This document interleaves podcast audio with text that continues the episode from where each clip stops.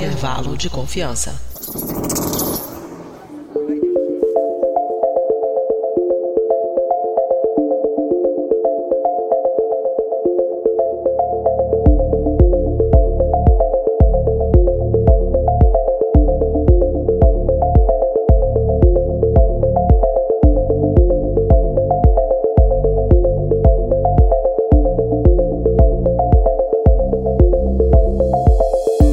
Querido e querido ouvinte, Resque Prazdine, boas férias, aqui é Igor Alcântara. Estamos aqui então com o terceiro episódio nosso de férias, o nosso especial Resample. Como você já está cansado de saber, a partir desse ponto, né, o Resample é o nosso especial onde a gente revisita episódios antigos. Então hoje a gente vai visitar nosso episódio número 1, que, como eu comentei no Resample passado, não foi o nosso primeiro episódio, o nosso primeiro episódio foi o nosso piloto, episódio zero, a gente começou do zero, como tem que ser todo computador, né? Mas esse é episódio 1, que é o nosso primeiro episódio assim um pouco mais é, longo, né? O nosso episódio piloto ele foi bem curtinho e esse episódio, o título é Os Institutos de Pesquisa Estão Mentindo. Então, este episódio é, ele contou com a participação de novo do, do, trio original do Intervalo de Confiança. Então, sou eu, a Patrícia Baltazar e a Nicole, a Nicole Galtério. Esse episódio ele foi apresentado pela Patrícia. Foi o primeiro episódio que a Patrícia apresentou no intervalo de confiança. Uh, o episódio piloto nosso foi apresentado pela Nicole. Então, os dois primeiros episódios foram apresentados pela Nicole e pela Patrícia. É, inclusive, a Nicole foi a primeira voz que vocês escutaram no intervalo de confiança. Foi uma coisa que a gente explicou no piloto, no episódio piloto, que a gente queria, por a questão de dar é, espaço para as mulheres na ciência, que é uma coisa extremamente importante. A gente acredita muito nisso aqui. A gente quis que as primeiras vozes que vocês escutassem no intervalo de confiança fossem vozes de mulheres trazendo para vocês coisas sobre ciências, no caso aqui nosso ciência de dados. É, então aqui o segundo episódio é apresentado pela Patrícia e nesse episódio a gente aborda um tema que ele é muito recorrente em épocas de eleições. O ano de 2020 foi um ano de, de eleição, mas quando a gente lançou esse episódio não era ainda, mas a gente sabia que, é, enfim, era um assunto que é, logo logo via, é, viraria à tona, que é sempre a questão por que, as pesquisas elas sempre erram, né? As pesquisas dão um determinado previsão e aí aparentemente quando você vê o resultado, é, o resultado é diferente do que as pesquisas estão apontando. a gente discute isso daí, é o que que acontece com como se faz uma pesquisa, qual a diferença de uma pesquisa e uma enquete, o que que é a amostragem. Enfim, ele, esse episódio ele traz um conteúdo muito interessante, teórico, mas já com a cara que a gente desde o começo tenta dar aqui para o intervalo de confiança, que é trazer esses conceitos, mas de um jeito mais leve, mais descontraído, para não ficar parecendo uma aula, para não ficar parecendo um negócio chato, enfim. Então, é, esse foi então o episódio número 1. Ele foi lançado no dia 29 de julho de 2019. Teve a pauta escrita por mim, como eu já disse, a apresentação da Patrícia. Então vamos ver, será que os institutos de pesquisa estão mentindo? Escute então o episódio e descubra. Tchau, tchau para vocês. Nashle Danol.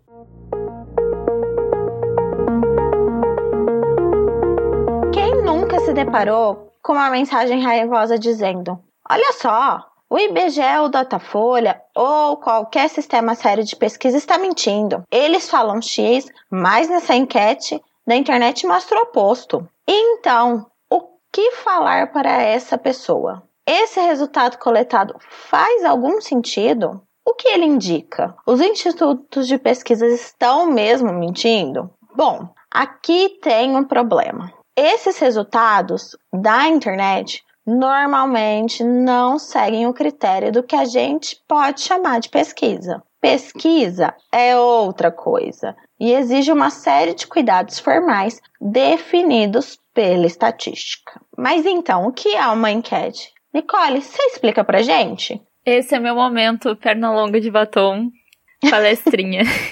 Existem diferentes definições de enquete, mas a que nós vamos utilizar aqui é uma enquete que é uma sondagem mais informal sobre um determinado assunto. E quando a gente falar de abordagem informal, a gente quer dizer que a enquete não observa os critérios estatísticos corretos. E aí, por causa disso, não tem valor científico algum. A enquete, então, é basicamente uma sondagem de opinião, normalmente está enviesada, e seus dados não podem ser extrapolados para a população como um todo. Hein? Como assim? Calma. a gente vai explicar direitinho o que é isso, porque nem eu tô entendendo. Vamos a um exemplo para que a gente entenda melhor. Imagina que tu entra em uma página onde é uma pergunta: qual a melhor série de comédia de todos os tempos? Aí tem as opções, e aí elas são é, Friends, Chaves, Seinfeld, Cheers e A Grande Família. Várias pessoas votam e a série vencedora é Cheers. Aí você pensa que isso não faz sentido, até perceber que a enquete foi feita numa página de cultura dos anos 80. Então, claro que as pessoas que visitam essa página vão ter uma tendência maior de votar em uma série que foi transmitida nessa época. Isso sem a gente contar que nesse caso a memória falha e a gente sempre tende a exagerar as experiências passadas, achando que elas foram muito melhores ou muito piores do que elas de fato foram. Em outras palavras, existe um viés de tempo aqui. Já ouviu aquele que antigamente é que era bom? Então é mais ou menos isso. Na minha época tudo era mato e morro. E, então, pegando esse exemplo, a gente pode jogar isso também para a política, né? É, se você faz uma enquete de intenção de voto, né, quem você vai votar para determinado cargo, para presidente, por exemplo, numa página com viés de direita, é quase 100% de certeza que é um candidato de direita que vai estar na frente. O oposto vale também se você fizer a mesma coisa numa página de esquerda. É, e aposto que, por exemplo, a enquete de quem vai vencer a eleição para presidente na página do Daciolo deu ele em primeiro lugar com 80%. Né? É, e isso acontece não só pelo fato de que as pessoas que acessam aquela página elas têm um viés né, X ou Y, enfim, direita, esquerda, é, esse ou aquele, mas também porque os seguidores daquela página vão essa pesquisa entre os contatos dele, que muitos, provavelmente a maioria, vão ter um viés parecido. Então, é por isso que uma enquete né, ela é considerada informal e ela não tem caráter científico.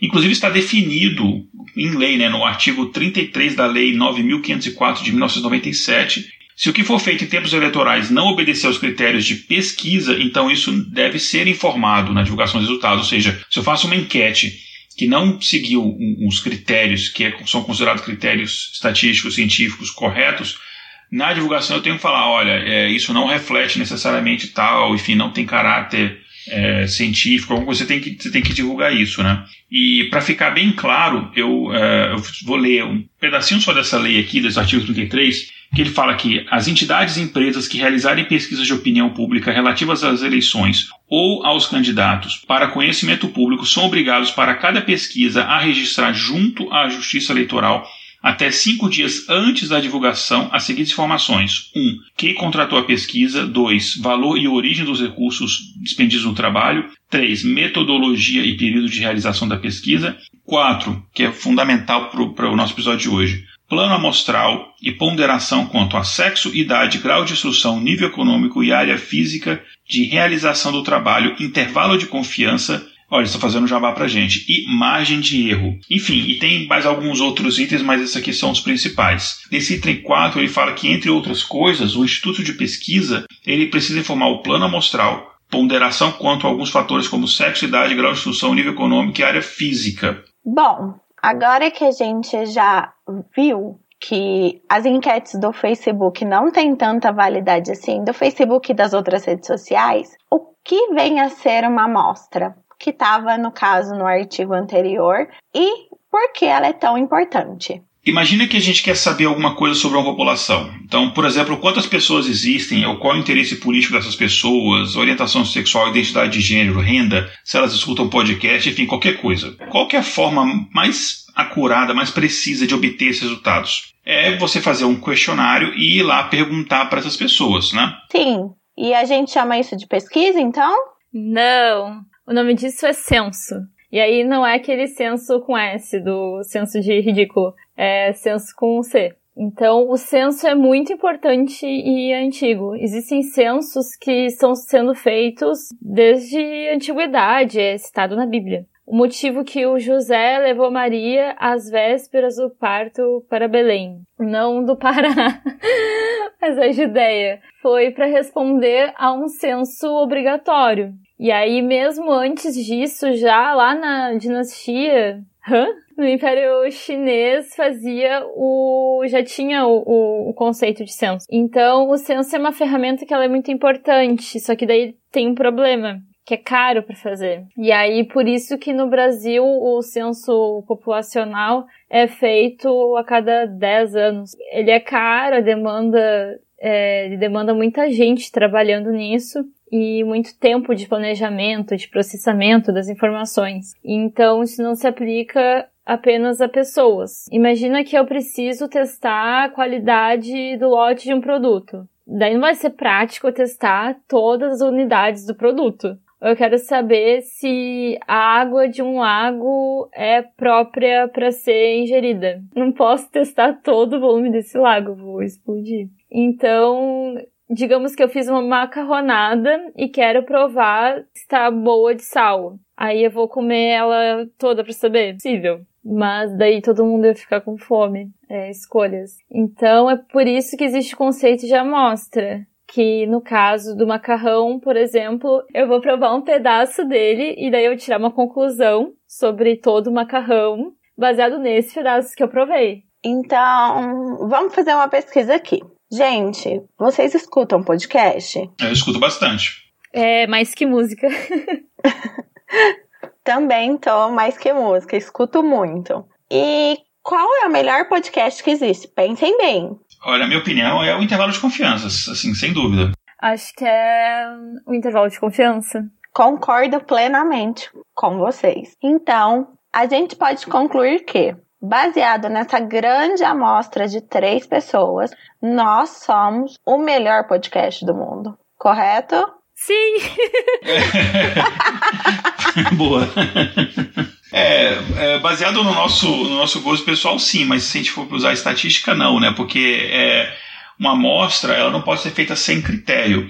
A, a ideia de uma amostra é que a gente pode pegar dados de uma parcela pequena ali da população, aí baseado nesses dados dessa parcela pequena, a gente tira conclusões sobre a população como um todo. É, por exemplo, no caso do, da, da eleição. Fazer uma pesquisa eleitoral você não precisa entrevistar todos os eleitores, o nome disso é eleição mesmo. Você vai pegar uma parcela, entrevistar mil, duas mil pessoas, e a partir daí você tira uma conclusão em relação à população. Só que como você está pegando uma parcela pequena de elementos e te dando uma conclusão em respeito a todos os elementos, essa sua amostra tem que ser representativa da população. Significa o quê?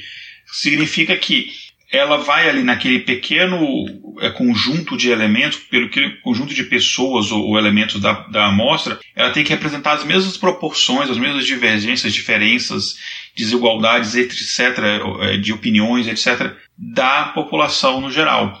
Então, se a sua amostra não seguir esses critérios, ela pode ser considerada enviesada né, e ela não representa a população, é, mas só uma determinada parcela. Isso quer dizer que é enviesada, né? Enfim, ela, ela é muito boa representando uma parcela da população, mas não a população como um todo. Por isso que ela acaba não tendo valor científico. É mais ou menos o que acontece no episódio, para quem não ouviu, tem que voltar e ouvir o nosso episódio piloto, porque lá tem um caso que acontece isso, né? Porque a pesquisa usou pessoas da universidade.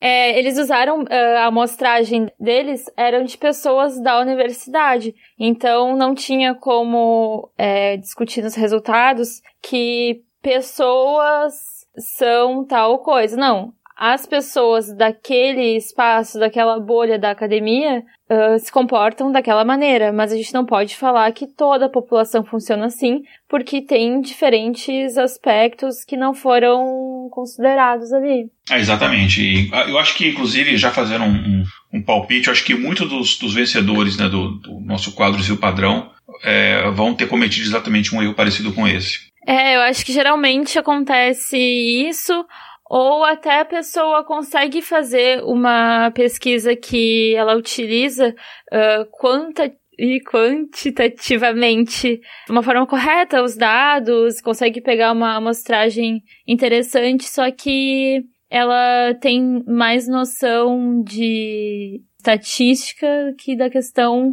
por exemplo, você vai trabalhar com pessoas, questões sociais, e aí na discussão do, dos resultados, isso acaba aparecendo. Sim, é, eu não sei se cabe ao podcast esse episódio, mas eu vou fazer um pouco do jabá da minha pesquisa, que a minha pesquisa é o sonho de quase todo estatístico, acredito eu, que eu lido com a população, quer dizer, eu lido com o censo. O meu caso não é amostra, eu lido com todas as escolas de uma cidade do interior de São Paulo. Então eu não tenho, não tive que fazer amostra no caso da minha pesquisa porque eu tô lidando com o tudo. Mas aí se tu for discutir a nível de Brasil, daí é uma, uma amostra. É uma amostra. E ainda assim ela não, não tem um bom critério, né? Porque eu tô pegando só um município. É, exatamente, ainda mais num, num, num país tão diverso como o Brasil. Mas eu posso dizer que você é uma pessoa privilegiada, porque normalmente a gente não tem acesso né, aos dados totais de uma população quando a gente faz uma pesquisa. Os meus trabalhos, por exemplo, é, na universidade também, eu tenho, eu tenho dados de todos, todos não, mas assim, quase todos os alunos da universidade desde a primeira turma, que a primeira turma é de 1640. Harvard ensinava física e, e ciência é, quando Galileu ainda estava vivo antes de Newton nascer. Só que aí nesse caso existe um outro problema. Às vezes, às vezes a gente acaba extraindo a amostra porque acaba sendo um volume tão grande de dados que fica até complicado você trabalhar com volume grande de dados. Então você acaba extraindo a amostra e tal. Mas no futuro a gente vai falar de outros episódios que a gente vai abordar temas um pouco mais técnicos de machine learning, inteligência artificial, que aí a gente pode falar de amostragem reamostragem, que é, é bastante utilizado é, inteligência artificial e machine learning no geral. Uh, eu fiz o meu TCC, as minhas pesquisas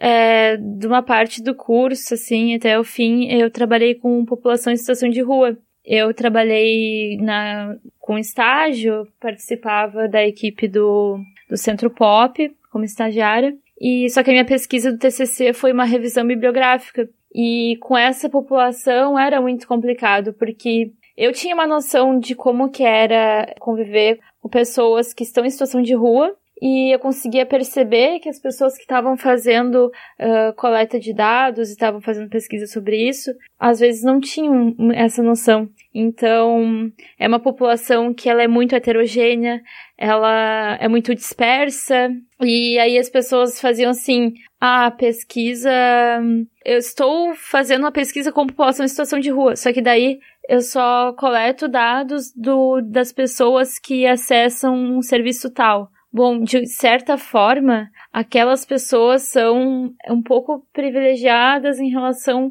a outras pessoas em situação de rua que não conseguem chegar a esse local. Então isso tem que ser considerado. Tem várias coisas que não eram consideradas e aí isso acabou meio que é, prejudicando assim as pesquisas. Isso foi uma das questões que eu mostrei assim no, no meu TCC, que eu acho que a gente precisa tomar bastante cuidado quando a gente vai fazer isso. Mas então, como começou isso, né? Como começou a surgir essa coisa de pesquisa, de amostra, de censo? Você fala um pouquinho pra gente, Nicole? Novamente, meu momento perna longa de batom.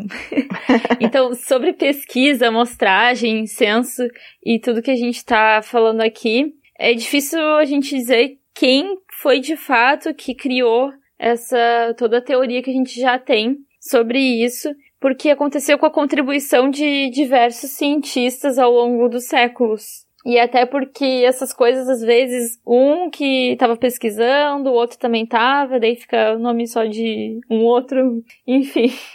Eu não vou detalhar aqui a história toda por trás, porque no futuro a gente vai ter um episódio só sobre a história da estatística e análise de dados, onde a gente vai falar de Napoleão até Jon Snow. Mas resumindo um pouco, na Idade Média a gente tinha o uso bem, era comum assim, o uso de amostragem estatística. Não só no Ocidente, muita contribuição veio da Índia e do Oriente Médio, por exemplo. Vamos colocar que pronuncia assim Ibn Adlan, que viveu entre os séculos 12 e 13 ele contribuiu muito para as teorias de tamanho da amostra. Exatamente. E na Inglaterra, nesse século XII também, é, usava-se esse conceito de amostragem estatística para medir a qualidade média das moedas da coroa britânica. É uma coisa que talvez o ouvinte até saiba mesmo, que nessa época era comum é, que as pessoas raspassem aquela parte em volta da moeda para extrair um pó ali do, daquele metal que a moeda era feita, que na, na época a, as moedas eram feitas de metal é, precioso e semi-precioso, era de moeda de ouro, moeda de prata, né? então as pessoas faziam isso, e aí as moedas começaram a ficar bem pequenininha, então eles começaram a fazer a amostragem para ver qual que seria um peso ideal de uma moeda, qual que seria a, a diferença aceitável de um peso de uma moeda, isso já foi feito já no século XII. É, enfim, a partir daí eles extraíam uma média e se estivesse muito distante de uma média de peso, eles sabiam que aquela moeda tinha sido raspada excessivamente e ela perderia o valor. E falando em média, né, esse, esse é um conceito que vem lá da Grécia Antiga, como quase tudo, né? Mas ele ficou popular só no século XVI, quando o Simon Stevin inventou o nosso famoso sistema decimal. E mais recentemente, recentemente do ponto de vista de comparando com Grécia Antiga, mas já tem bastante tempo, mas mais recentemente pesquisas com amostragem é, se tornaram mais próximos do que a gente conhece hoje, né, com o, o chamado pai da estatística moderna, Ronald Fisher, né, que criou o conceito de testes de hipótese baseado em amostras aleatórias num livro clássico dele, né, que é do Design of Experiments, né, que é o design dos de experimentos, que baseou boa parte da, da, da, da teoria é, de metodologia científica depois disso. E esse livro é de 1935, né? E junto com outro livro que ele escreveu também 10 anos antes deste, em 25, que é o Statistical Methods for Research Workers, né? Que é, é métodos estatísticos para pesquisa, para trabalhadores de pesquisa, enfim, para pesquisadores. E isso aí forma muito a base da pesquisa científica que, que a gente tem hoje em dia. Aliás, conforme a gente já falou, esse episódio está saindo nessa data por ser o aniversário de morte do Fischer. Faz quanto tempo que ele morreu, Igor? Fischer morreu, se não me engano, em 62. A minha timeline nos anos 60 é muito baseado na biografia dos Beatles. Então, se não me engano, foi um ano antes dos. Ele morreu um ano antes dos Beatles lançarem o primeiro disco. Acho que foi isso mesmo, 62. Mas, é, falando agora de pesquisa eleitoral, a primeira vez que é, pesquisa eleitoral foi utilizada numa campanha presidencial foi nos Estados Unidos, é, até onde se tem conhecimento, até por motivos óbvios, né, é, é, o berço da democracia moderna foi, foi nos Estados Unidos. Então a primeira vez que se utilizaram pesquisa foi em 1824, entre os candidatos é, Andrew Jackson e o John Quincy Adams, inclusive nasceu muito perto de onde eu moro. É, e essa foi a pesquisa feita pelo jornal é, Harrisburg, Pennsylvania, né, um jornal da, da Pensilvânia, e que mostrava a intenção de voto dos eleitores naquele estado especificamente. E essa pesquisa deu vitória ao Andrew Jackson, só que no final quem venceu acabou sendo o, o, John Quincy Adams. Só que o fato de se fazer pesquisa acabou popularizando essa ideia. Inclusive, em 1916, a pesquisa que acertou a vitória né, do então candidato democrata, o Woodrow Wilson, foi feita através, isso é bem interessante. O pessoal é, do jornal enviou um monte de cartõezinhos um monte que eu falo, é, chegou mais de um milhão de cartão para cada das pessoas. A pessoa recebeu um cartãozinho, ela tinha que indicar nesse cartãozinho quem que ela ia voltar, e na carta que ela recebia já havia um envelope selado para ela retornar aquele cartão. Ela retornava, aí eles recebiam os cartões de volta e aí eles contavam os votos. E inclusive eles acertaram, que é uma forma inclusive bem interessante, porque eles mandam de forma aleatória para um monte de lugares no país inteiro. E obviamente ali tem um problema que tem pessoa, a pessoa tem que optar para devolver a carta, mas eles facilitavam, que a carta já veio com o envelope selado. E aqui nos Estados Unidos você não precisa ir no correio postar uma carta. Você põe na sua caixa de correio, o carteiro pega. Então, muita gente respondeu, eles fizeram essa pesquisa assim, gastaram muito dinheiro com correspondência, mas economizando o envio de pesquisadores. E, e aí a ideia foi se popularizando, se popularizando. Hoje em dia, acho que em nenhum lugar do mundo se faz eleição sem uso de pesquisa. Sim, aqui no Brasil fizeram com curtidas de Facebook. Sim, mas eu, nessa última eleição, eu conheci alguém que recebeu um telefonema na casa para saber a intenção de voto. De um jornal, acho que era Estadão, eu não lembro qual jornal que era. Ah, eu não acredito, eu não acredito que uma pessoa recebeu o telefonema real para saber a intenção de voto. Eu não acredito que uma pessoa ainda tem telefone em casa, porque aqui pelo menos ninguém tem. Ai, meus pais têm. Uh, eu já recebi algum tempo atrás, eu morava no Brasil ainda, um telefonema e já me pararam na rua perguntar também. Não, pararam na rua não, minto. Passaram no portão da minha casa e perguntaram também. Aí, ó, temos uma pessoa ao vivo, Nicole. e já perguntaram na última eleição também, quando Trump e Hillary aqui nos Estados Unidos também, eu recebi um telefonema. É, só que aqui os telefonemas são automáticos, né? Você atende a ligação você tem que discar a sua intenção de voto. Então não tem uma pessoa de fato ligando, muitos dos casos. Olha, o que eu menos queria era receber um telefonema durante essas eleições. Já bastava a gente me gritando de comunista na rua, então. É, eu tenho só um comentário à parte aqui, é, em breve. Eu tenho uma vantagem de morar num estado, assim, que extremamente progressista. Então, a gente encontra republicano aqui em Massachusetts, assim, fala, oh, tá vendo aquele cara ali? Quem? Aquele ali, não, lá atrás, aquele de chapéu, é, então, ele é, ele é republicano. Ah, tipo assim, é muito raro. Então eu tenho essa vantagem aqui. Já aqui, eu tava no shopping esses dias e tinha um Minion no. Assim, era realmente. Era um cara vestido de Minion. A fantasia de Minion. E aí eu falei: Olha lá. olha lá o Minion apontando assim. Meu amigo já começou. Para, Nicole! Vai começar a militar! Já vai fazer fiasco! Eu, sério, olha lá o Minion, ele para de apontar onde é que é, ele tá com camiseta? E eu, não, é um Minion de verdade! Daí que ele achou uma porra do Minion gigante, assim. Era um Minion de verdade! Pra mim, alguém com a camisa da CBF. Mas, Nicole, você mora no sul, né? O sul é seu país. Aí fica difícil, né? É, mas olha, a minha cidade, na minha cidade, o Minion não ganhou. Olha. Isso eu posso dizer. Ah, interessante. É, a gente pode falar aqui que a gente tem pessoas, que cada pessoa tá num país diferente, né? Ah, a gente tem uma amostra de cada lugar do universo. Exatamente. Então, agora vamos parar de falar de Mini, vamos voltar para o assunto principal. Nós já sabemos que nós precisamos de uma amostra que seja baseada em critérios estatísticos sérios. Só que como eu defino a minha amostra? Então a gente pode começar falando de diferentes tipos de amostra. A forma mais correta de trabalhar com amostragem é usar métodos que nós chamamos de probabilísticos. E daí também existem os métodos não probabilísticos. Basicamente, um método não probabilístico é o que não se utiliza das teorias da probabilidade para obter a amostra. Por exemplo, vamos dizer que tu está num supermercado e quer saber se as pessoas gostam de um determinado produto. Então, para algumas dessas pessoas, tu vai fazer as tuas perguntas.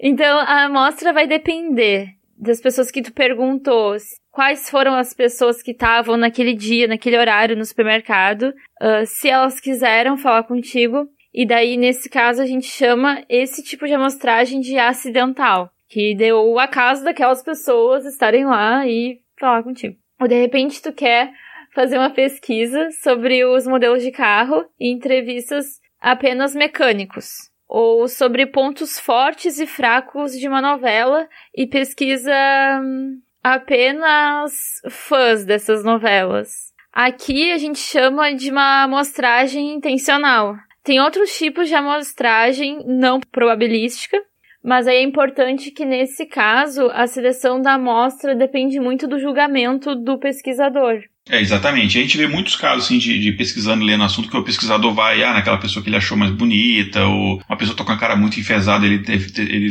decide não perguntar. Isso é bastante comum, né? Eu acho que depende também de como que o pesquisador tá se colocando ali, né? Uh, se for um, uma pessoa lá de terno, super sério, e chega num lugar super sei lá, jovens descolados, é mais difícil que esses jovens é, respondam aquelas coisas, mas aí se ele chegar lá do, todo no, no outfit, é mais fácil que ele tenha essa aproximação do público. É, exatamente, né? É, mas aí tem também os métodos que a gente chama de probabilístico, né? Que a ideia é que essa amostra ela seja aleatória, o mais aleatório possível. E aleatório, é, nesse caso, quer dizer basicamente que cada elemento da população se a gente está falando, por exemplo, de uma pesquisa eleitoral, ou seja, cada eleitor ele tem a mesma chance de ser sorteado, escolhido para ser entrevistado. Então, não tem nada no método, não pode ter nada no seu método de amostragem que privilegie uma pessoa em detrimento da outra. Então, quando você sorteia elementos aleatórios para compor sua amostra, a gente fala que você tem uma amostra aleatória simples. Simplesmente pega a população sei lá, do Brasil e você vai sortear pessoas da população do Brasil para entrevistar. Tem um outro tipo né, em que a população ela segue uma determinada ordem, como por exemplo a fila de um banco. Né, ou mesmo uma linha de produção. Aí o pesquisador, o entrevistador, enfim, ele pode chegar lá e ele vai analisar, por exemplo, é, uma pessoa a cada dez elementos. Uma fila, por exemplo, ele pega a primeira pessoa, a décima pessoa, a vigésima pessoa e assim por diante. Por exemplo, é aleatório, porque a ordem que as pessoas chegaram na fila é, não necessariamente foi pré-definida por ninguém, é basicamente a ordem de chegada, é, mas não é um aleatório simples, porque baseou-se numa determinada ordem, ou seja, as pessoas elas não têm exatamente a mesma chance de ser escolhida, enfim, depende se a pessoa chegou num determinado horário ou, ou não, mas é praticamente, é, digamos assim, uma aleatoriedade praticamente muito parecido com uma aleatoriedade simples, né? É, tem vários outros tipos, enfim, mas a gente é, não quer ficar aqui palestrando muito tempo. É, mas eu vou citar um só, que é importante a gente falar, que é o, o tipo estratificado. Né? Nesse caso, o estratificado, você separa a sua população em categorias, é, ou estratos, como a gente chama, né? E aí você coleta é, amostras aleatórias dentro de cada extrato. Por exemplo, digamos que você vai dividir em quatro estratos: é, homens jovens, homens adultos, mulheres jovens, mulheres adultas. Então você vai fazer quatro amostragens diferentes. Você vai fazer é, sortear pessoas dentro de homens jovens, dentro de é, homens é, adultos, mulheres jovens, mulheres adultas. E aí, baseado nisso, você conduz o seu, o seu experimento. É, só que, obviamente, você tem que levar em conta as proporções. Né? Se você tiver uma proporção, por exemplo, muito maior de jovens do que de adultos, a sua amostragem de jovens vai ter que ser maior do que de adultos, seguindo a mesma proporção é, para que essa sua amostra seja representativa da população. A gente usa uma amostragem estratificada quando um tipo é mais difícil de encontrar do que outro. E aí a gente precisa adotar um método diferente para obter aquela informação. Aí o modo estratificado tem alguns problemas, como um que é chamado a maldição da dimensionalidade. Mas isso a gente vai abordar num, num episódio futuro. Então a, a ideia é mais uma vez que cada pessoa tem igual chance de ser escolhida. E aí isso tem a ver também com a forma de pesquisa. Daí se tu faz apenas pesquisa por telefone, provavelmente está privilegiando um grupo em detrimento do outro, que nem tava falando aquela hora, que pelo menos aqui é meio raro o pessoal ter telefone em casa. Então, se tu vai fazer uma pesquisa eleitoral por telefone, tu vai pegar só uma, uma camada ali da, da população.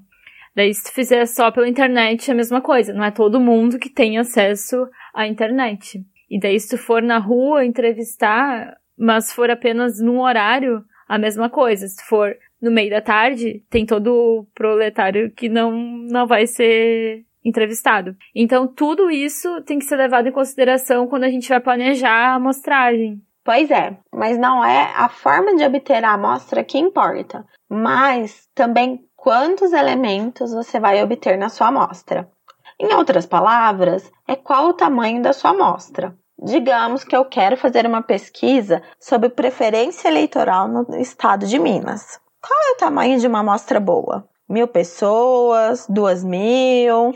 Bom, a amostra pode ser aleatória, mas o tamanho dela não é. Ela pode ser calculada e tem uma fórmula para isso. E a fórmula para calcular o tamanho da amostra está intimamente ligada com o que a gente chama de margem de erro. Mas afinal, o que é essa margem de erro? Quando a gente coloca o celular para despertar um bom tempo antes que a gente precisava. É uma, boa, é uma boa analogia. Com três sonecas, né? Isso, é o, é o soneca do celular, é a margem de erro. Uh, a margem de erro é basicamente a ideia de que por mais que a tua amostra seja boa, ela não é tão boa quanto a população em si, dependendo da população. Tipo, a amostra tenta estimar o valor que vai ser encontrado na população e aí é esperado que ela não encontre o valor exato da população, mas o valor próximo. E quanto maior for a amostra, mais próximo desse valor da população será a amostra. É a diferença entre o que a amostra mostrou para o que de fato está na população. Essa diferença que a gente chama da margem de erro. Então, quanto maior o tamanho da amostra, menor a margem de erro. Para saber o tamanho da amostra, a gente precisa de algumas informações. E aí elas são principalmente o tamanho total da população, para a gente saber o quão perto da população a amostra está, qual a margem de erro que queremos trabalhar. Por exemplo, o IBGE, eles trabalham com uma margem de confiança de 3%, o Datafolha com 2%. Então, a gente sabe que o Datafolha precisa entrevistar mais pessoas. No caso de uma pesquisa eleitoral, o tamanho da população seria o número total de eleitores. Além disso, a gente precisa definir o que nós chamamos de nível de confiança. Não confundir o nível de confiança com intervalo de confiança nível de confiança é também definido com uma porcentagem. Para entender melhor, eu vou dar um exemplo. Digamos que eu defina o meu nível de confiança como 95%. Então isso quer dizer que se eu repetir o experimento e coletar novas amostras com aquele mesmo tamanho, o resultado encontrado estará próximo ao valor real esperado apenas pela margem de erro em 95% das vezes. Isso, então, é, digamos que o meu nível de confiança é esses 95%. Então aí eu faço uma pesquisa e descubro que 70% das pessoas gostam do produto A e a minha margem de erro é de 5%. Nesse caso, se eu refizer essa pesquisa, eu vou encontrar um valor que varia de 65 a 75%, né? Por quê? Se o valor que eu encontrei é 70% e a minha margem é de 5%, quer dizer que ele vai variar menos 5 e mais 5 desses 70%. É, e esse intervalo de variação de 65% a 75% é que dá o nome deste podcast. Esse é o chamado intervalo de confiança. É basicamente o valor encontrado é, menos a margem de erro mais a margem de erro. É o intervalo entre o valor encontrado menos a margem de erro e o valor encontrado mais a margem de erro. E sabe quando aparece lá no, no, jornal assim, né? Ah, o candidato fulano está com 30% das intenções de voto, podendo variar 3% para cima ou para baixo. Então, isso daí, esses 3% que ele pode variar para cima e para baixo, é a margem de erro. E a variação em si, que seria, por exemplo, de 27% a 33%, é o intervalo de confiança. Aí você aplica uma fórmula um pouco complexa, né, que envolve outros detalhes que a gente não vai explicar aqui em áudio, fica complicado entender. E é você obter então o tamanho da amostra necessária que é para você é, obter uma margem de erro desejada. Ou seja, se eu falar assim, olha, o tamanho da minha população é um milhão de pessoas, eu quero uma margem de erro de 3% com um nível de confiança de 95%, quer dizer, se eu refizer, entrevistar outras pessoas e 95% das vezes eu vou encontrar esse mesmo resultado, então, você joga isso nessa fórmula, essa fórmula vai te falar: olha, então, para conseguir isso, você vai ter que entrevistar, por exemplo, um chute aqui, sei lá, duas mil pessoas. Então, é mais ou menos assim que funciona. E se o ouvinte tiver curiosidade da como é que essa, essa fórmula funciona, entra no post desse episódio, que a gente vai colocar a imagem da fórmula lá, tá? Lembrando que a gente não usa o sistema Bolsonaro de medida para porcentagem. é boa. É, explicando, a gente usa porcentagem, não chocolates. Para exemplificar, digamos que um local possui um milhão de eleitores. Qual o tamanho da minha amostra para um nível de confiança de 95%. Bom, então, nesse caso, se a nossa amostra for de 100 pessoas, a margem de erro é de 10%. Não é muito bom porque isso dá um intervalo de confiança que varia por volta de 20%. E daí, se tu entrevistar 500 pessoas, aí a margem de erro cai para 4,5. Se forem mil pessoas, a margem vai a 2,2%. E daí, se entrevistar 10 mil pessoas, ela chega a incríveis apenas 1%.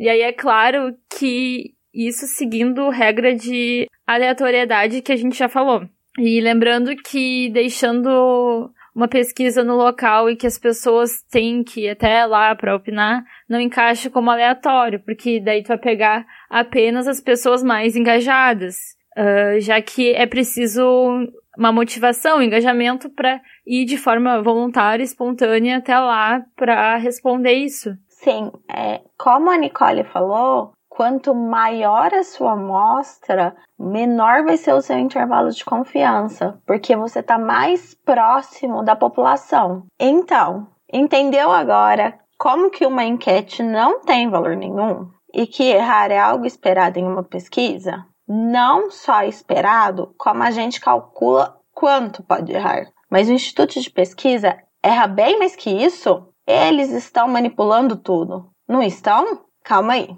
A gente tem que entender que em muitos casos uma pesquisa ela mede um momento. Vamos pensar nas eleições, por exemplo. A maioria das pessoas define o voto ou mesmo muda o voto nas últimas 48 horas antes da votação. Então, se uma pesquisa falou que o fulano teria 30% e ele aparece no final com 40%, não necessariamente que a pesquisa está errada. Pode ser que as pessoas mudaram de ideia ou até mesmo que muita gente no dia nem foi votar. É, e além disso, né, tem um tipo de pesquisa que o pesquisado mente para o pesquisador, isso é bem comum. É, no caso da eleição americana, quando as pessoas eram perguntadas na frente né, de outras pessoas, estava, sei lá, uma pessoa e um amigo, é, uma amiga, e perguntavam quem elas iam votar, elas mentiam dizendo que iam votar na Hillary, porque as pessoas tinham vergonha, de forma bem justificável, na minha opinião, de dizer que ia votar no Donald Trump. E a mesma coisa em pesquisa sobre sexo, né? As pessoas tendem a mentir dizendo que fazem mais sexo do que elas de fato fazem, né? Ou tiveram mais parceiros sexuais. A gente vive numa sociedade extremamente machista, né? Então, se perguntar para o homem, ele vai normalmente triplicar a quantidade de parceiras sexuais que ele teve. Se perguntar para a mulher, é, dependendo da pressão que ela sofreu, ela vai reduzir aquele valor pela metade. Então as pessoas mentem em pesquisa, por mais que possa parecer estranho, mas é, é, verdade. Então, enfim, até mesmo uma pesquisa de um produto, vou pesquisar se as pessoas gostaram de um produto. As pessoas ficam intimidadas de chegar para o pesquisador e falar: não, o seu produto é horrível, não gostei. É, então ela mente: não, eu gostei. Aí o pessoal chega lá para o pessoal do marketing: ó, oh, o produto está ótimo, continua fazendo assim que vai bombar e o produto não vende. Então, eles têm que levar isso em consideração. E pesquisadores é, normalmente levam isso em consideração e tentam fazer uma pesquisa anônima ou de uma forma que não é, leve o constrangimento do, do pesquisado para que ele responda da forma mais honesta possível, né? É, e aí é muito importante o pesquisador ter por isso que eu comento sempre isso, o pesquisador ter noção de questões sociais, de como que funcionam aquelas pessoas, aquela população que está sendo questionada, e, e, ele ter uma noção de, de como chegar até essas pessoas, de como fazer essa entrevista, a forma com que vai fazer as perguntas, o local que vai ser feita a pesquisa, porque daí tudo isso acaba por comprometer a pesquisa, se não for bem pensado. Daí, quando vai planejar lá como encontrar a amostragem, também tem que pensar é, de como que o pesquisador vai se, se comportar ali. Então, cuidado, pode ser que uma pesquisa tenha uma metodologia errada ou adulterada, às vezes de propósito. Mas daí é bem difícil de fazer sem que os outros percebam. Então, antes de afirmar qualquer coisa, a gente tem que ver primeiro como que foi a pesquisa, como que ela foi feita. E se for uma pesquisa eleitoral, ela precisa ser obrigatoriamente registrada no TSE ou nos tribunais eleitorais regionais. Aí a gente tem que ver se existe esse número de registro. E se não existe, eles estão cometendo uma ilegalidade. Depois disso, precisa ver se é um instituto respeitado, com uma reputação a zelar e entender também a metodologia utilizada, como que os dados foram coletados, como eu estava falando. Uh, se não tiver nada disso, então não é pesquisa. Esse episódio não quis botar o assunto, apenas jogar um, um pouco de, de luz sobre isso.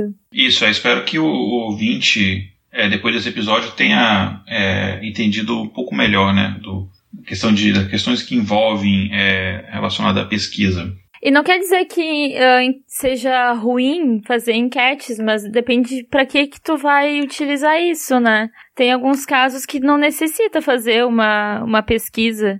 É, o problema não é na enquete, o problema é você extrapolar a enquete para fora daquele público a que ela foi direcionada, né? E como que tu vai também divulgar ela, né? Não divulgar uma enquete como uma pesquisa. Exatamente. Sim.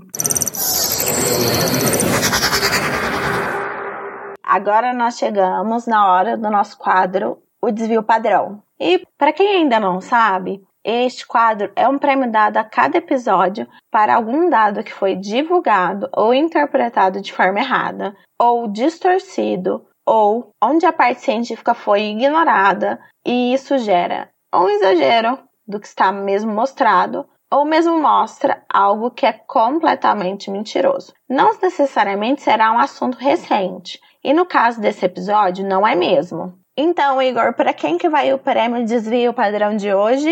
Então, é com muita honra e alegria que a gente entrega o nosso troféu Desvio Padrão do episódio de hoje para as últimas pesquisas eleitorais dos Estados Unidos na eleição presidencial de 2016, né, que elas erraram muito, muito acima de qualquer um dos argumentos que a gente apontou nesse episódio. Na véspera dessa eleição, a maioria dos especialistas nessa questão de pesquisa eleitoral, né, eles deram como a Hillary Clinton né, vencedora. Inclusive o, o, Nate Silver, né, que é um, um famoso estatístico que é daquele site do 538, ele falou que a chance da Hillary vencer, isso na véspera da, nas vésperas da, da apuração já, era de 71%. O jornal The New York Times afirmou que a probabilidade era de 84%. Mas no final, é, a gente sabe que quem venceu foi o Donald Trump. Eu fui um que caiu, eu acompanhava muito o site do 538 e eu lembro que estava começando as apurações meio que na metade, estava dando Donald Trump vencendo. A minha esposa chegou assim, eu acho que deu merda. Aí eu falei, não, imagina, tem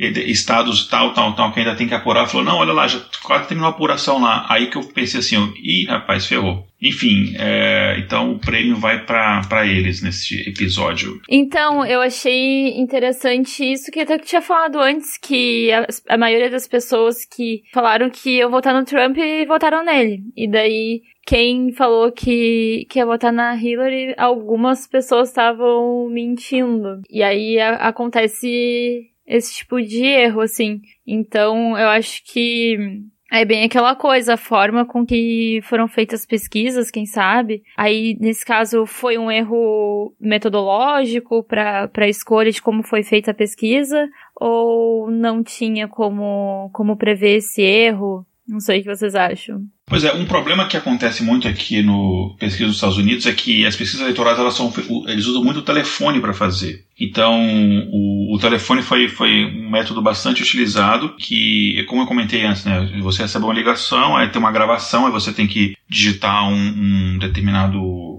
é, número lá para computar em quem você votaria. E tem alguns problemas. A questão de usar apenas um método de, de pesquisa também, um método de de questionário, enfim, é, é problemático, mas também tem um problemático nos Estados Unidos que tem uma quantidade grande de pessoas que não pode votar, é, que não são cidadão americano, ou a pessoa está com documentação irregular, ou a pessoa às vezes tem até documentação regular, mas tem um green card, por exemplo, quem tem green card não pode votar, é, ou tem um visto de trabalho, as pessoas não podem votar, só que tem de fato cidadania. É, existem pessoas que dizem que talvez é, muitas das pessoas que colocaram lá que votariam, por exemplo, na Hillary, é, eram esses imigrantes que estavam com medo do, do, dessas políticas migratórias do Trump, mas que de fato não poderiam legalmente ir votar, né? E as pessoas que, que podem votar, no caso, elas se mostram, geralmente, assim, pelo que tu percebe, elas se mostram é, dispostas a responder essas coisas ou a. Ah, é pesquisa, desliga. é cobrança. Não, normalmente, normalmente, normalmente as pessoas desligam e aqui nos Estados Unidos tem um serviço que não funciona todas as vezes, mas tem um serviço que você você pode registrar o seu telefone numa base de dados e aí as empresas de marketing, etc, elas não podem te ligar as listas telefônicas lá de. Lista telefônica entregou a minha idade, né? Da, enfim, das bases de dados de telefone dessas empresas de marketing e, algumas de pesquisa, elas utilizam essa base de dados de telefones e para excluir aqueles telefones que elas não podem ligar. Mas não necessariamente esse de pesquisa ele, ele se enquadra nisso, porque pode ser, por exemplo, que a pesquisa foi disparada pelo, pelo diretório de um determinado partido que não consulta essa base e tal. Mas pode ser que muitas dessas pessoas que que voltariam no Trump tinham é, essa, o, o telefone é, bloqueado ou realmente não atendeu, e isso, isso, pode acontecer, mas foi, foi identificado é, esse problema na, na metodologia. Né? É, tanto que teve, teve, se eu não me engano, só um, é, um, desse, um jornal, ou enfim, um instituto de pesquisa que acertou e todo mundo falou que o cara estava doido, mas ele usou uma, um, um, outras formas de obter os votos. Então, foi online, mais telefone e mais pesquisa presencial. E aí eles, ele, eles acabaram prevendo, o único que previu eu não recordo o nome agora, mas o único previu que o, o, Trump venceria. E tem só, é, antes de a gente comentar mais uma coisa, só um outro comentário aqui, que também tem um problema que a demografia do eleitorado nos Estados Unidos mudou bastante, né? Que o número de eleitores latinos do Sul, né, que o Sul é basicamente fortemente republicano, ele aumentou. E apesar do discurso do Trump ser extremamente anti-imigração, esses eleitores normalmente eles têm um voto em republicano por uma questão mais religiosa conservadora para eles é uma pauta mais importante do que a pauta da imigração em si. Então, como eles estavam menos representados é, na população anteriormente, quando foi feita a amostragem, o estudo de pesquisa entrevistaram menos das pessoas desse público latino da, do Sul. Então, é, estados, por exemplo, é, do Sul que tinham pouquíssimos latinos, como por exemplo Mississippi, por exemplo, é, hoje já tem uma população latina um pouco maior. Então esse também pode ter sido é, um dos fatores, não isolado, mas também, principalmente os fatores que a gente comentou, mas pode ter sido um fator que tenha uma certa influência também. E aí teve um problema de amostra neste caso. A psicóloga aqui já pensando, uh, quem sabe também o pessoal que estava executando as pesquisas pode ter entrado meio que num estado de, de negação mesmo, ter a tendência mesmo de não contar com isso e contar mais com o resultado de que ele não ganhasse. É possível, é possível que eles apostaram nessa questão de que não é possível que esse maluco vai ganhar. E vê a mesma coisa no Brexit, né? No Brexit também, só que o Brexit o problema foi mais grave, porque lá a gente não sabe nem se a pesquisa errou. O que se sabe é que muita gente não foi nem votar. Então, acredito que as pessoas tenham até acertado, mas as pessoas não foram votar porque acharam que essa coisa maluca do Brexit vai passar e acabou passando, porque as pessoas, enfim, não adianta você ter intenção de votar, você tem que ir lá votar, porque senão não acontece, né? É, no Brexit é, foi isso, né? A intenção, tipo, não era para ganhar, e só que acho que mais da metade não foi é, votar. E aí agora tá nessa novela, né? Beijo xadrez verbal. é, e a, a questão da, do, do, do, do, Brexit lá da Irlanda é insolúvel, né? A não ser que a Inglaterra abrisse, abrisse mão da Irlanda e deixasse as Irlandas se unificarem independente, enfim, mas, mas enfim, agora eles têm que pagar o preço da maluquice deles, né? Mas uh, só para encerrar aqui esse quadro que a gente, a gente, tenta não delongar, mas encerrando aqui, esse não foi nem a primeira vez que um erro desse tamanho aconteceu. Tem um caso que é muito famoso, é, que foi na eleição presidencial nos Estados Unidos em 1948, que foi disputada entre o democrata Harry Truman e o republicano Thomas Dewey. E as pesquisas davam vitória do Dewey. Enquanto estava rolando a, a a apuração, não tinha terminado na apuração, não tinha, enfim, sido divulgado o resultado final, mas o jornal Chicago Daily Tribune, ele precisava fechar a matéria de capa para poder mandar para a prensa, para poder imprimir o jornal, porque senão não ia dar tempo de imprimir o jornal para chegar nas bancas de manhã. Então o editor-chefe falou, não, põe aí a matéria de capa que o Dewey venceu, e aí ele botou lá o jornal Dewey Defeats Truman, é, e aí o jornal foi para a banca, as pessoas compraram, Chegou no outro dia, aconteceu o quê? De manhã, ah, o Truman ganhou. E aí ficou essa piada, que eles deram a notícia que, mentirosa. E tem uma foto muito engraçada, a gente vai colocar no post também, mas o vídeo também pode pesquisar na internet. É uma foto do, do Truman todo sorridente num comício depois de vitória, ele segurando o jornal do Chicago Daily Tribune com a notícia de que o, o Idui ia ganhar, ele rindo lá, tipo, provocando mesmo, né? É, mas aí não foi nenhum problema de pesquisa ali, naquele caso foi um problema do, do editor que, enfim, resolveu publicar uma matéria sem, sem ter a notícia ainda, né? Ah, se eu fosse o editor, eu ia fazer duas capas. tipo aquele negócio, memes pra caso um, um, ganha e outro memes pra caso outra pessoa ganhe. Aí, uma das páginas ia, tu ia considerar como oficial quando fosse ler o jornal e a outra tu coloca pro teu bichinho fazer xixi. Pros coelhos. pois é.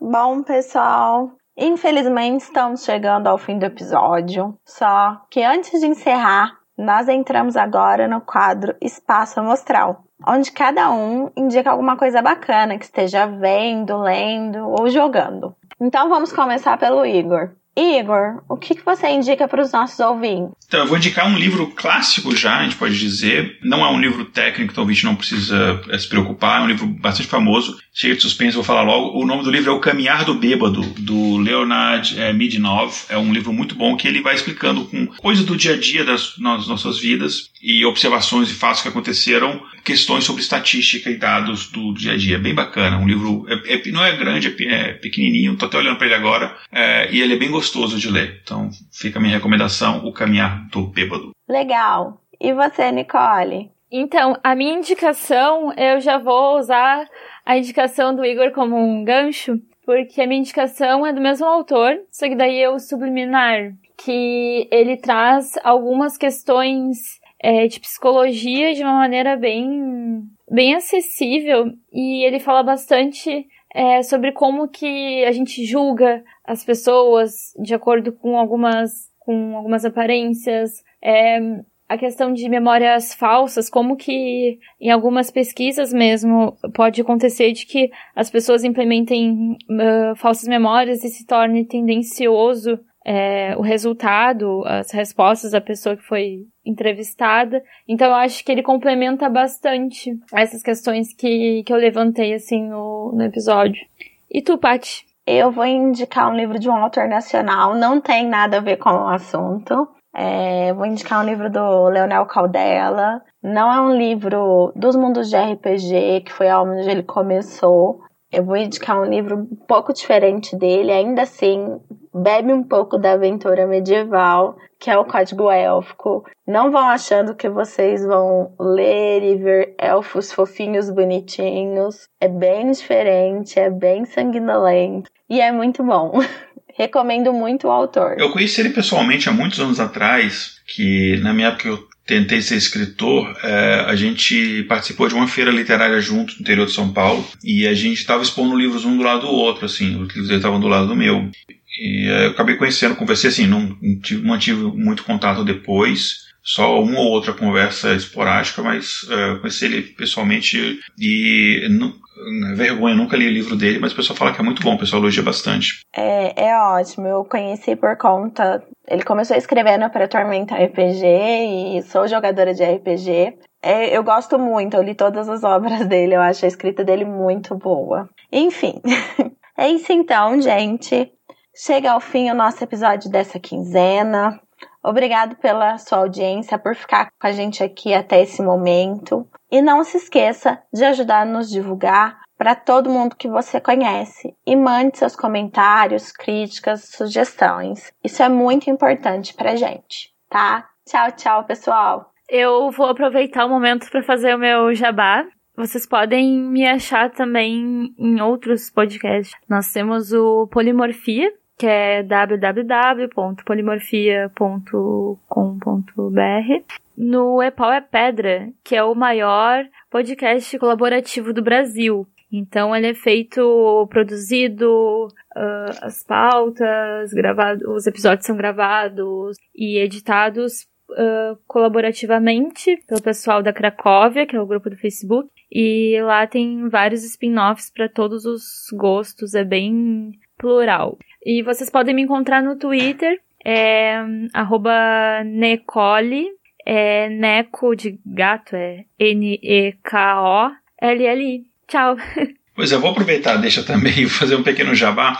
Talvez alguns ouvintes já tenham feito alguns dos meus é, cursos online, ou dos meus workshops online que eu fazia uh, até pouco tempo atrás. É, e esses workshops eu, eu deixei de fazer, mas agora eu estou começando a criar cursos online sob demanda. Então, a diferença do workshop em que tinha uma aula minha online, onde eu estava presente durante a aula, agora a ideia são ser cursos gravados com parte teórica e prática e todos voltados para essa área de ciência de dados. Então, o primeiro curso que quando esse episódio sair provavelmente já estará no ar é um de fundamentos de ciência de dados que trabalha basicamente bastante estatística, mas com linguagem Python. E aí vai ter em breve cursos de machine learning, cursos é, de inteligência artificial, vários outros assuntos é, envolvidos nessa área de ciência de dados. E também gravo um monte de podcast, mas essas coisas estão todas resumidinhas, bonitinhas, minhas redes sociais, tudo lá no meu site, que é o igoralcantara.com.br. E obrigado, galera, por ficar aqui com a gente. Ajude na nossa divulgação.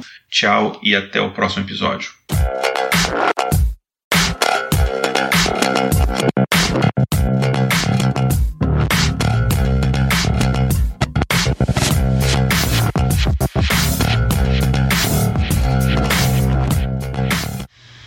Pauta escrita por Igor Alcântara. Episódio editado por Márcio Moraes.